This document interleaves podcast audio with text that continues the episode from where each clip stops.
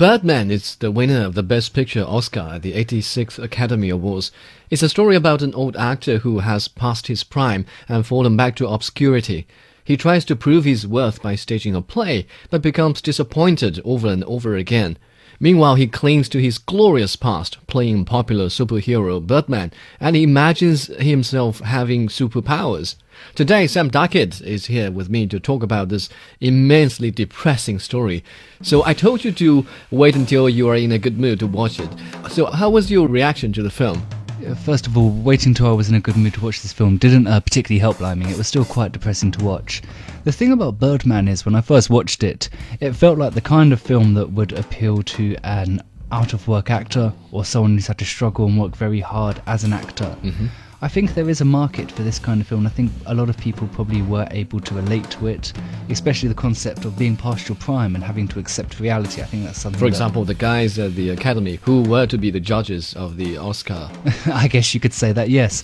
And whilst I think there are quite a few people that will enjoy this film, I think you it will be met with mixed reviews from audiences, and a lot of people might find it's not quite for them. Not to say it's a bad film, just not something that a lot of people find that they can personally relate to and enjoy.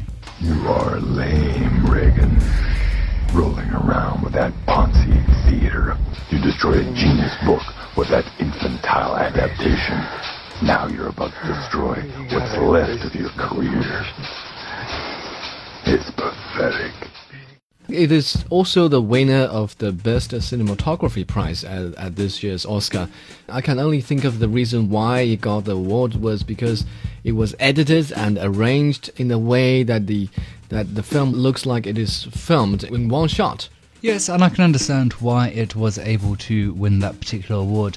The cinematography in the film was definitely one of its core highlights. One thing I particularly liked about it was a lot of shots in the film, without spoiling too much, were filmed while they were filming a play. And you actually did feel like you were watching real actors filming a play, and all the problems and triumphs that go with that were caught in the scene. And from that standpoint, it felt very realistic. And I do have to tip my hat to the cinematography in the film. Relax. You can't do this to me. To you? Oh, shut up. You know what I'm talking about. Oh, yeah, you're talking about you. Now, what don't else is do new? the thing the where thing you- where I'm you- you- thinking about me. Look, I'm was trying to do something that's important. This is not important. It's important to me, okay? Maybe not to you or your cynical friends whose only ambition is to go viral, but to me, this is, my God, this is my career. This is my chance to finally do some work that actually means something. It means something to who? It is also a very um, effective way of highlighting uh, the unfortunate happenings that our dear character has to go through while trying to stage this successful play, this one glorious thing to mark his lifetime. Yes, it did, and it also made you think about a lot of the problems that actors have to go through when they're live stage performers, like the chemistry with your other cast members.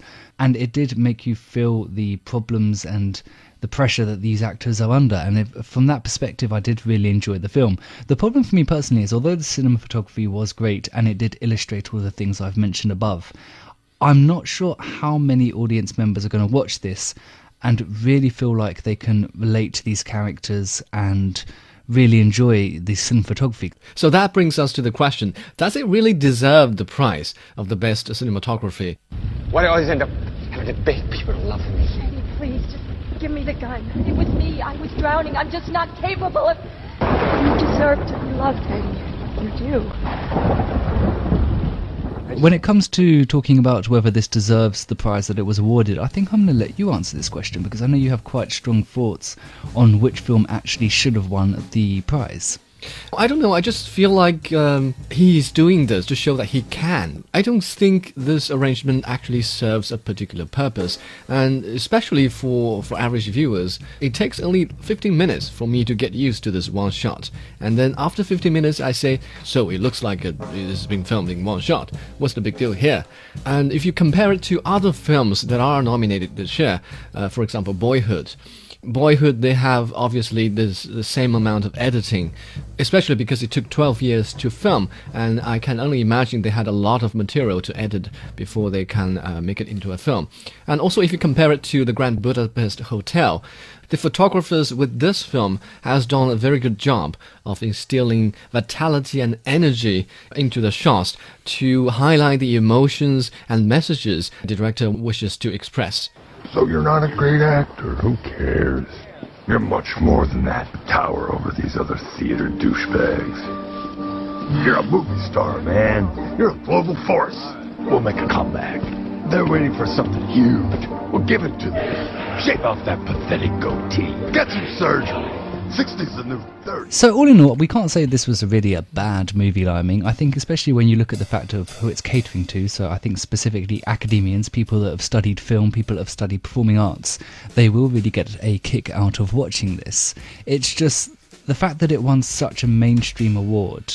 You kind of expect films to win the Oscar awards to be ones that have are directed at more of a mainstream audience. But for me, it just didn't strike me as the film that would appeal to anyone after than people who have either got a background in film or cinematography.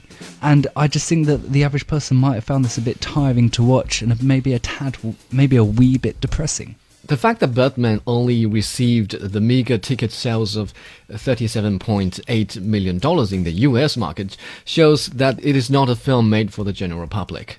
I think it takes a lot more than average viewers to appreciate the kind of message hidden in the in the film. For example, I believe that the director is practically begging for love. Yes, I can see how you'd come to that conclusion. Uh, the one thing I did like about the film is it did make me think.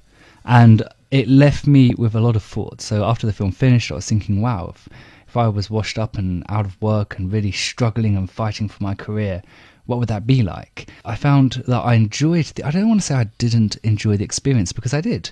I just found myself a bit fatigued at the end of the film. I think that's the problem we all had. Although we are willing to admit that this is a, this is a good film, we are not yet ready to give it a high ranking. You make a very good point, and I mean it was tiring to watch at times because it was it kind of kept you a bit too on the edge of your seat. I don't But- exist. yes, but it was enjoyable, and for that, I still think you could give this an above average rating. Are you comfortable with me giving the film a rating of 7.5?